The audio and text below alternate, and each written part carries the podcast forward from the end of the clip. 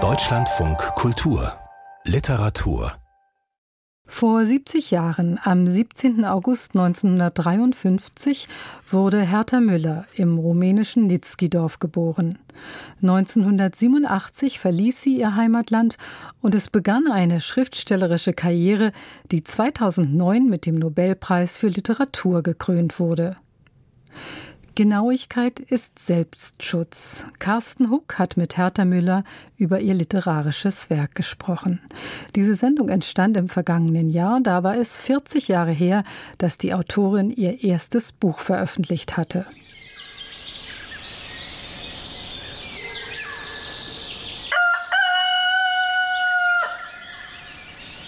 In dem Dorf, wo ich aufwuchs, bin ich als Kind jahrelang Fahrrad gefahren durch Tabakfelder, Obstgärten, ins Flusstal, zum Waldrand. Am liebsten ganz allein und ohne Ziel. Nur um die Gegend anders zu sehen als zu Fuß, fließend unter den Rädern und in Augenhöhe. Hertha Müller wurde 1953 im Banat in Nitzkidorf geboren. Die Eltern gehörten der deutschen Minderheit in Rumänien an. Man sprach selbstverständlich Deutsch im Dorf den Dialekt der Vorfahren, wie seit Jahrhunderten und immer noch. In meiner Kindheit und Jugend gab es mehrere deutschsprachige Tageszeitungen in Rumänien. Es gab etwa neun bis zehn deutsche Gymnasien. Und im deutschen Dorf konnte kaum jemand Rumänisch. Da ist nur Deutsch gesprochen worden. Ernest Wiechner, ein Jahr älter als Hertha Müller ebenfalls in so einer kleinen Siedlung geboren, etwas nördlich von Nitzkidorf. Die Wege der beiden haben sich sehr früh berührt. Ich war 15, sie 14 und dann hat mich ein Klassenkamerad mitgenommen in sein Dorf, aus dem er stammte, zum Kirchweihfest und dann sagte er, geh, tanz mit dem Hertha, so hieß es in deren Dialekt, da gab es die weibliche Form nicht, tanz mit dem Hertha. Das Hertha schreibt auch Gedichte, so wie du das machst und so. Und dann habe ich mit dem Hertha getanzt und so das Hertha kennengelernt. Aus dem Tanz wurde eine lebenslange Freundschaft. Viele Erfahrungen teilen die beiden. Die rumäniendeutsche Herkunft, die enge Beziehung zur Literatur, die Topografie der Kindheit.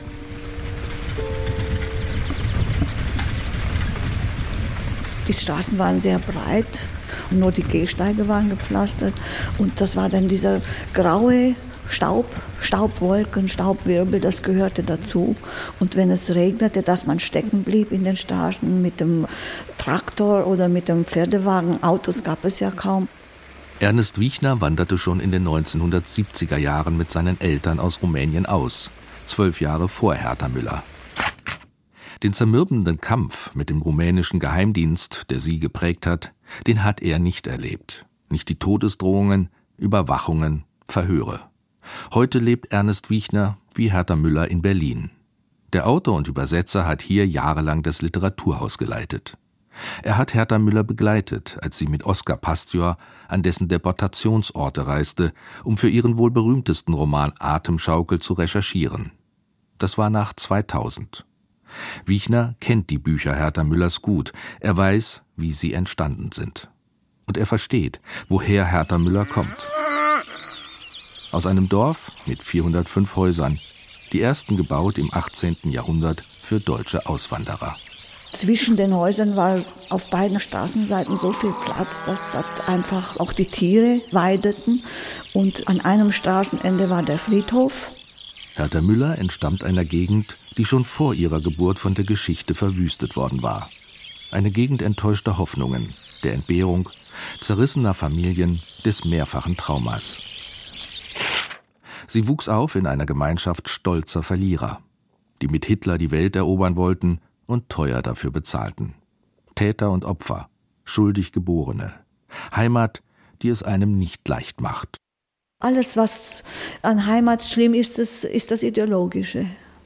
Das Ausgrenzende, das nicht offen ist, sondern das geschlossen ist und das den anderen nicht über die Schwelle treten lässt. Wenn man Fotos von Nitzkidorf sieht oder einen Ortsplan, stellen sich unvermittelt Assoziationen zu einem Arbeitslager ein. So sahen viele Dörfer in diesem Teil Europas aus. Die Besiedlung der Gegend war systematisch geplant worden, schachbrettartig, im Zeichen des rechten Winkels und der Effizienz. Nüchtern, klar. Das hatte Bestand, auch über zwei Weltkriege und politische Systemwechsel hinweg. Es war alles sehr statisch und für immer. Es war natürlich das Ende der Welt, weil es auch keine asphaltierten Straßen gab. Welchen Eindruck solch eine Umgebung hinterlässt, schildert Hertha Müller in ihren Büchern. Und auch mehr als ein halbes Jahrhundert später, in ihrer großen, hellen Berliner Wohnung, Altbau, nahe dem Kurfürstendamm, zwischen ausgesuchtem Mobiliar und Kunstobjekten, nehmen diese Eindrücke wieder Gestalt an. Hertha Müller gießt Tee ein und stellt eine Schale mit Marzipankartoffeln in Reichweite des Besuchers. Obwohl die Nobelpreisträgerin eine zurückhaltende Person ist und die Öffentlichkeit nicht sucht, ihr der lichtlose Berliner Winter auch zu schaffen macht, fällt es ihr nicht schwer, aus ihrer Vergangenheit zu erzählen. Dabei warnt sie gleich davor, dass sie Details aus ihren Büchern nicht unbedingt präsent habe. Wenn ich es noch weiß, sage ich Ihnen. man muss das auch vergessen, weil man das ja dann auch hinter sich hat. Und dann ist man mit dem Kopf auch schon woanders und es ist dann einfach raus und dann will ich in diese Nähe auch gar nicht mehr. Das Dorf, in dem Hertha Müller aufwuchs, dessen schockierende Normalität, schildert die Autorin eindringlich in drastischen Bildern und einer knappen Sprache in ihrem ersten Erzählband Niederungen. Sie verschafft sich darin einen klaren Blick auf ihre Stellung in dieser bedrängenden Welt, in der ein Bett wie eine Gruft aussieht, Bäume wie riesige Besen, man auch im Sommer in der Kirche friert und die eigenen Hände wie abgehackt auf dem Fensterbrett liegen. Der Onkel zersägte einen Knochen, der war so dick wie sein Arm. Vater nagelte das rotgefleckte Fell zum Trocknen an die Scheunentür. Dort stand die Mittagssonne. Ich hatte nach ein paar Wochen ein Kalbfell vor dem Bett liegen. Jeden Abend trug ich den Bettvorleger hinaus, weil ich nachts seine Haare spürte. In meinem Hals. In literarischen Traumbildern, die sich aus alltäglichen Erfahrungen speisen und von diesen oft nicht zu unterscheiden sind, wehrt sich die Erzählerin gegen die Zumutungen ihres damaligen Lebens, wie zum Beispiel dem Schlachten eines Kalbes. Ich träumte, dass ich das Fell mit Messer und Gabel essen musste, dass ich aß und erbrach und weiter essen musste und noch mehr Haare erbrach, und Onkel sagte, du musst alles essen oder du musst sterben. Mit Niederungen begann vor 40 Jahren Hertha Müllers öffentliche Selbstbehauptung, für die sie in Rumänien geschmäht und angegriffen wurde. 1982 erschien der Band im Bukarester Kriterion Verlag.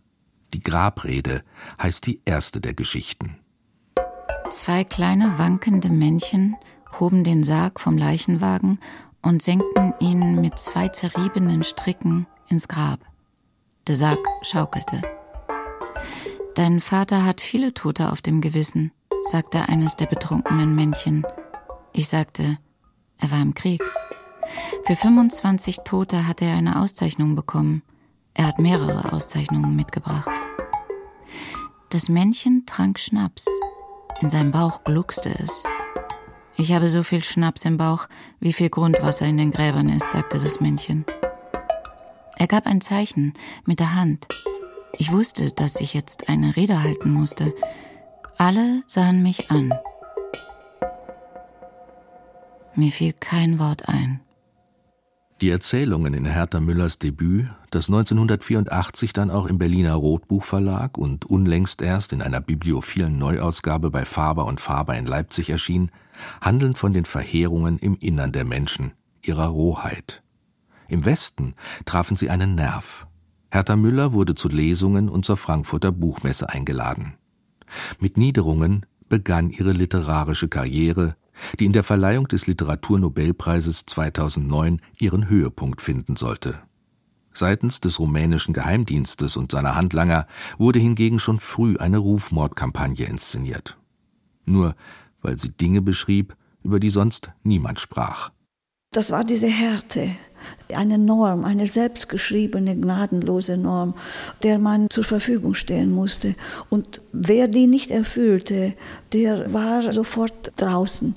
Es wurde über nichts gesprochen, auch nicht über den Krieg. Die Nazis, mein Vater war ja in der SS und die Kriegserfahrungen nur höchstens, wenn sie besoffen waren, die Leute bei Hochzeiten, Betrunkene, dann wurden diese Wehrmachts- oder, oder Nazi-Kriegslieder gesungen.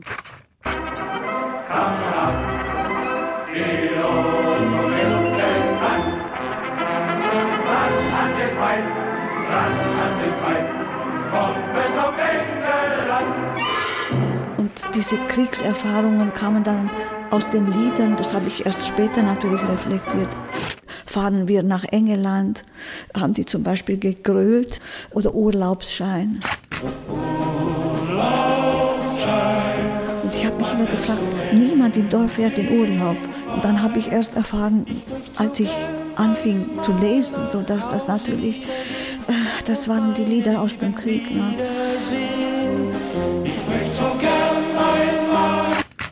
Unsere Landsleute dort, die Dorfbevölkerung, die war im Kopf nationalsozialistisch eingefärbt geblieben. Die hatten das als ihre große Zeit erlebt und anschließend, als der Krieg vorbei war, sind von den Russen und den Rumänen die Deutschen 80.000 deportiert worden. Das hat ein kritisches sich Einlassen auf den Nationalsozialismus auch nochmal verhindert. Herr Wulschmann erinnert sich an die Zeit des Zweiten Weltkrieges. Das waren noch Zeiten, sagt Herr Wulschmann. Damals hat jeder Mensch sein Leben noch gelebt. Jeder hat damals sein Leben ausgelebt, wenn er nicht gestorben ist. Herr Wulschmann spielt seit vielen Jahren Puppentheater. Das Puppentheater hat wie alles, was in meinem Leben eine Bedeutung hat, der Krieg mich gelehrt, sagt Herr Wulschmann. Herr Wulschmann stellt sich kerzengerade hin, hebt die Hand zum Gruß, sagt Heil und presst die Augen zu einem Spalt zusammen. Durch den Spalt fährt das Auto des Feindes. Herr Wulschmann stellt sich vor, das Auto des Feindes explodiert und die Soldaten liegen zerrissen im Blut. Herr Wulschmann bleibt eine Weile versteinert vor Stolz. Seine Brust geht auf und ab wie ein Blasebalg. Der Krieg ist die Schule des Lebens, sagt Herr Wulschmann. Herr Wulschmann behauptet etwas so lange, bis er recht hat. Hertha Müllers Blick auf die Gemeinschaft, in der sie aufwuchs, in der die Gespenster der Vergangenheit munter ihr Unwesen trieben, ist unbestechlich. Kalt und klar, aber nicht gefühllos. Man spürt, wie sehr ihr die Verhältnisse unter die Haut gingen. Über all das schreiben zu können, was sie wahrgenommen hat, war für sie lebensrettend und keineswegs selbstverständlich. Ich entgleiste aus dem Wir-Gefühl, obwohl ich es teilen wollte. Ich empfand es als eigenes Versäumnis, als Versagen, wenn die Einsamkeit den Tag durchkreuzte und alles dazugehören ausgehebelt war. Einsamkeit. Nicht allein die junge Hertha Müller war einsam. Ihr Vater, der ehemalige SS-Mann, nun Lkw-Fahrer im Dorf, war es ebenso. Der Großvater, ein ehemals angesehener Getreidehändler, war als Ausbeuter des Volkes enteignet worden und hatte nicht einmal mehr Geld für den Friseur. Sein Sohn gefallen. Seine Tochter, Hertha Müllers Mutter, 19-jährig verschleppt, für fünf Jahre in ein sowjetisches Arbeitslager. So viel geballtes Unglück, so viel Sprachlosigkeit. Das war das Problem, diese Situation, die mich so in die Einsamkeit gedrückt hat. Das waren die Verhältnisse zu Hause, also zwischen meinen Eltern, das hat mir so wehgetan, dass meine Eltern so eine schlechte Beziehung zueinander haben. Das Geschrei, die Prügel, mein Vater war ja Alkoholiker, die Skandale im Haus und dass mein Vater aggressiv war, wenn er betrunken war und er war fast jeden Tag betrunken. Meine Mutter hatte dann auch keine Geduld mit mir, weil sie überfordert war, auch von dieser Ehe. Scheidung war undenkbar diese ungeschriebenen Gesetze waren gnadenlos. Und Das Unglück gab es nicht, das Persönliche. Und darüber hat man nicht gesprochen, so wie man fast über alles nicht gesprochen hat. Und über sich selbst hat man sowieso nicht gesprochen. Dass ich Hertha heiße, weil ihre beste Freundin im Lager so hieß und verhungert ist, hat meine Großmutter mir gesagt. Es gab Andeutungen, verschlüsselte Äußerungen, unzusammenhängende Einzelmeldungen. Dahingewehtes. Der Wind geht. Der Wind weht. Der Wind schlägt. Meine Mutter hat meistens vom Lager gesprochen, äh, wenn sie mich gekämmt hat. Hatte Zöpfe und dann hat sie oft erzählt, dass sie kahl geschoren war, mal wegen der Läuse, mal wegen des Hungers, weil sie vom Feld Rüben gestohlen hatte, um nicht zu verhungern. Dann hat sie immer vom Hunger erzählt und dann hat sie so Sätze gesagt wie Wind ist kälter als Schnee. Das sind so schöne Sätze, ne? Wind ist kälter als Schnee. Das sind fast Aphorismen, aber das war ja nicht erzählt. Es waren so Sätze für sich, als wären die objektiv, als wären sie in der Luft und als hätten sie nicht mit ihrem Leben zu tun. Wind ist kälter als Schnee. Der Himmel ist so groß, weil darin für jeden Menschen ein Mantel hängt.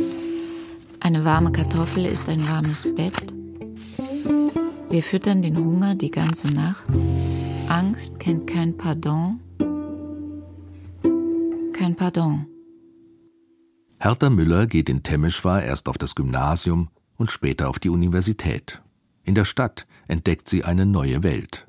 Ich roch buchstäblich nach Stadtluft und ich habe das Dorf von außen gesehen. Es gab mir einen Überblick durch Bücher. Ich fing an zu lesen. Dann habe ich erst gemerkt, wie sehr die Zeit stillsteht in diesem Dorf, wie sehr das Dorf sich wie in einem Käfig, wie in einer Büchse eingeschlossen ist in sich selbst und wie gnadenlos das alles ist. Zum Glück traf ich in der Stadt Freunde, eine Handvoll junger Dichter der Aktionsgruppe Banat. Ohne sie hätte ich keine Bücher gelesen und keine geschrieben. Noch wichtiger ist, diese Freunde waren lebensnotwendig. Das waren dann Richard Wagner und Gerhard Ortenau und Johann Lippert, Rolf Bossert. Und das waren diese Leute, die schon viel länger geschrieben haben und diese Freunde, die hatten es schon ein paar Jahre mit dem Geheimdienst zu tun. Dann gab es schon Hausdurchsuchungen und Exmatrikulierung von der Uni. Die waren also schon ins Revier der Beobachtung geraten. Und insofern, ab dem Moment, ab dem ich mich diesen Leuten genähert habe, gehörte ich ja dazu. Und das alles politisiert. Hertha Müller geht auf Abstand zu dem politischen System, das sie umgibt und sie beginnt über das Lesen und die Gespräche mit den Freunden auch ihre eigenen Erfahrungen zu reflektieren. Nach Abschluss ihres Studiums findet sie Arbeit als Übersetzerin in einer metallverarbeitenden Fabrik. Die Securitate, der rumänische Geheimdienst, versucht sie als Mitarbeiterin anzuwerben. Sie widersetzt sich. Unverhohlen droht man ihr, sie umzubringen. Ihre Wohnung wird heimlich durchsucht, sie wird überwacht, abgehört, auf der Arbeit schikaniert und isoliert. Büro und Schreibtisch werden ihr versagt, zum Schluss muss sie auf den Stufen im Treppenhaus arbeiten. Dort versichert sie sich ihres Vorhandenseins auf der Welt, indem sie beginnt, ihr bisheriges Leben aufzuschreiben. Ich habe dann halt mein Registrierbüro aufgemacht, gegen das, was es überall um mich herum gegeben hat. Wahrscheinlich war die Selbstvergewisserung der beste Selbstschutz. Ich glaube, Genauigkeit ist Selbstschutz. Man schützt sich, indem man sich möglichst viel bewusst macht. Das musste ich lernen, um mich nicht selbst zu verlieren. Das war für mich dann so wichtig, wenn ich zu den Verhören ging später, dass ich mir in den Kopf Sachen sagen konnte, Gedichte. Ich wusste auch oft nicht, ob ich wieder nach Hause komme. Ich hatte ein Zahnbürstchen in der Tasche und ein Handtuch. Aber ich hatte im Kopf einen Text, ein Gedicht, mit dem konnte ich machen, was ich will. Und da konnte der Typ gar nicht ran, der mich bedroht hat. Dann konnte er mich ohrfeigen oder an den Haaren ziehen, aber er konnte mir nicht in diesen Kopf hinein. Und dieser Schutz der Literatur, das etwas, was dich beim Lesen fast ästhetisch gesehen verletzt. Es muss dich verletzen, weil es diese Dichte hat. Aber diese Verletzung macht dich stark. Man hält mehr aus. Es beschützt einen, es behütet einen, es verletzt einen, aber dadurch, dass es einen verletzt, behütet es einen. Hertha Müller verliert schließlich ihre Arbeit in der Fabrik. 1984, Niederungen ist in Westdeutschland erschienen, darf sie reisen. Die Securitate hofft, dass sie im Westen bleibt. Sie steht auf dem Standpunkt, der Diktator Ceausescu solle Rumänien verlassen, nicht sie. Es wird eine Akte über sie geführt. Der Grund tendenziöse Verzerrung der Realitäten im Land, insbesondere im dörflichen Milieu, sowie Zugehörigkeit zu einem Zirkel deutschsprachiger Dichter, der bekannt ist für seine feindseligen Aktivitäten. Sie schreibt weiter. Der Mensch ist ein großer Fasan auf der Welt und eine weitere Prosasammlung Barfüßiger Februar. Zeugnisse einer anhaltenden Spannung, einer Existenz im Wartestand. Die Drangsalierungen nehmen nicht ab. In Rumänien hat Hertha Müller Publikationsverbot. Das war so, dass sie dort überhaupt nichts mehr tun konnte. Sie konnte nichts mehr veröffentlichen. Der Richard Wagner war auch aus allem rausgeflogen. Die waren ja dann verheiratet in der Zeit. Und sie waren am Ende. Es gab nichts mehr, was sie tun konnten. Und sie hatten nur noch mit dem Geheimdienst zu tun gehabt. Ihr Leben bestand darin, zu überleben, sich die Lebensmittel zu besorgen, die man braucht zum Überleben. Und im Land selbst gab es für sie nichts mehr, was sie hätten tun können. Und dann haben wir gesagt, dann gehen wir. Und sie haben den Ausreiseantrag gestellt, der ist ja auch sofort genehmigt worden. Das war klar, die haben alles getan, um sie rauszukriegen. 1987 übersiedelt Hertha Müller in den Westen.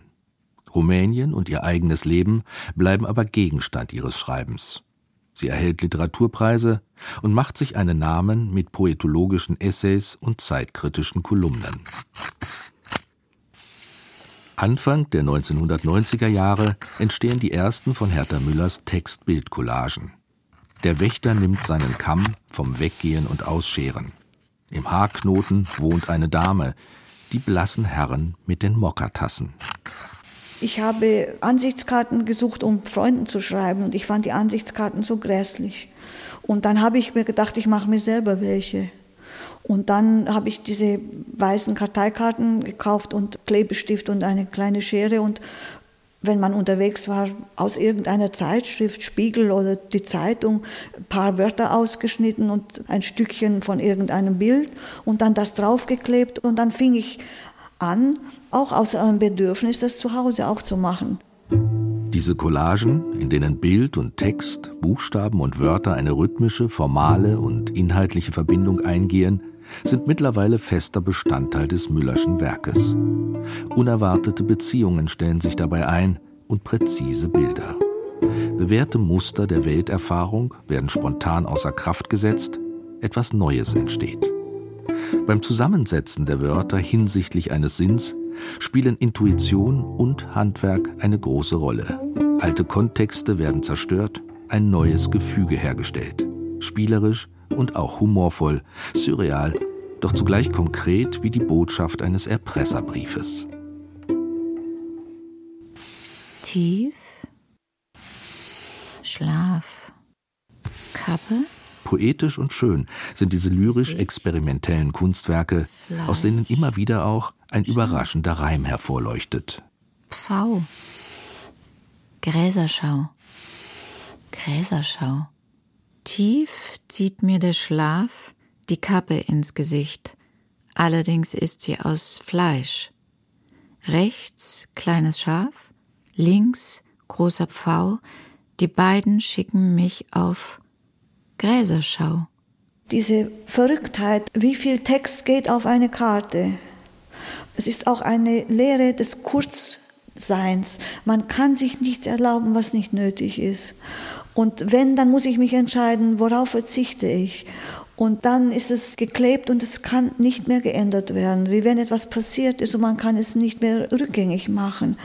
Das hat so viel mit dem wirklichen Leben zu tun.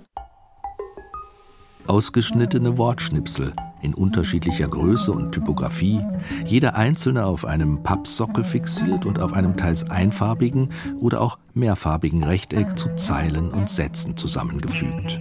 Das ist für mich mittlerweile eine Art zu schreiben. Und auch, ich kann Ihnen ja drüben diesen Tisch zeigen, ich kann ja auch nichts mehr wegräumen. Wenn ich Wörter sehe, schneide ich die aus und kann sie nicht mehr äh, übergehen.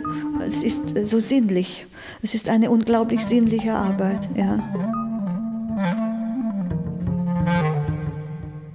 Zuletzt erschienen im Münchner Hansa Verlag die Bände Vater telefoniert mit den Fliegen, Im Heimweh ist ein blauer Saal und unlängst Der Beamte sagte.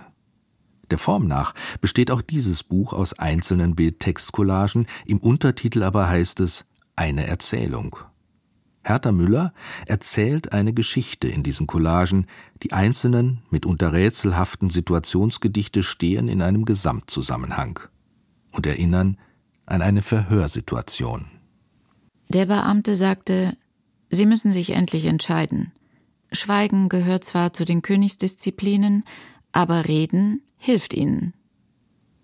Sein Schnurrbart hing unter der Nase wie schwarzes Gras, als er die erste Frage las.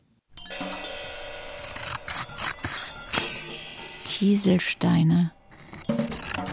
Nasse Kieselsteine. Der Beamte fragte, geboren? Ich sagte, es scheint so. Seine Augen warteten wie nasse Kieselsteine, bis er schrie, wir wissen trotzdem, wann und wo. Schauen Sie sich an, lesen Sie die von A bis Z durch, es ist immer das Gleiche. es, ist, es kommt Vater und Mutter, es kommt der Staat, es kommen die Beamten. Man kann, wenn man die ganzen Collagenbände zusammennimmt, hier den Roman des Vaters, da den Roman der Mutter, dort den Roman des Polizisten. Also die kann man schön separieren, in Häufchen aufteilen, auch wenn sie das beschreibt, wie sie das macht. Das ist, das ist nicht leicht und souverän. Sie muss immer zusehen, dass ihr das gelingt und das ist Arbeit und Qual. Die Autorin führt ins Nebenzimmer, in ihre Wörterwerkstatt. Ein Stuhl, auf dem Boden daneben stapeln sich Kataloge und Zeitschriften, der Steinbruch, in dem die Autorin wühlt, blättert, sucht und findet. Ein Tisch steht dort, übersät mit Schnipseln, einem Wörtermeer, die Auswahl, das geborgene Material. Das kann man gar nicht mehr anschauen. Ja, und überall und dort. Und die, die fliegen nicht weg jetzt, wenn hier nein, ein Fenster nein, geöffnet nein. wird? Manche fallen auch runter, Sie sehen ja dort, die fallen auch runter. Aber ich kann das ja nicht mehr ordnen. Manchmal fange ich an, dann räume ich weg. Dann gehe ich sechs, sieben Mal hinüber, wo diese Werkstatt ist, dieses Schränkchen. Und dort unten sehen Sie von dem letzten Buch, habe ich dann Wörter gehabt, Beamter oder Park oder Kellnerin oder OOO ist auch dort. Dann habe ich noch ganze Haufen von Reserven, weil ich immer dachte, das werde ich brauchen für den nächsten Text. Die liegen auch alle dort, die könnte ich jetzt auch alle wegwerfen. Oder, und dann habe ich auch noch mehrere Schubladen mit rumänischen Wörtern, weil die auch hierher gehören. Ja, und drüben, ich zeige Ihnen auch die Schubladen. Das ist, äh In dieser Form des Schreibens, dem Herstellen von Sinn durch das Schneiden und Zusammenfügen der Wörter, scheint Hertha Müller, die früher nie Schriftstellerin werden wollte und viel lieber als Schneiderin oder Friseurin gearbeitet hätte, sich selbst am nächsten zu sein. Es ist ein langer Weg von den Niederungen zu Der Beamte sagte. 40 Jahre Schreiben, aus Notwehr gegen die Welt zur Schöpfung von Welten. Ihre Wörterwerkstatt ist ein Labor des Lebens. Es ist eine schöne Arbeit mit den Händen. Da bin ich wahrscheinlich sehr altmodisch, aber auch einfach gestrickt. Meine Mutter hat immer geglaubt, ich habe keinen richtigen Beruf. Und sie hat ja recht gehabt, weil sie gefragt hat, ja, wenn die das mit dem Schreiben nicht mehr nehmen, was machst du dann? meine Mutter hat bis zuletzt nicht gedacht, dass ich wirklich einen Beruf habe. Und ich bin ja auch nicht so überzeugt davon, ob das ich glaube, Arbeiten mit der Hand beruhigt. Das vergegenständlicht auch. Die Welt vergegenständlicht sich durch ein Wort. Und das Wort hat man in der Hand. Es ist eine Art von Selbstbehauptung auch. Wenn wir etwas tun, sind wir ja nicht im Nichts.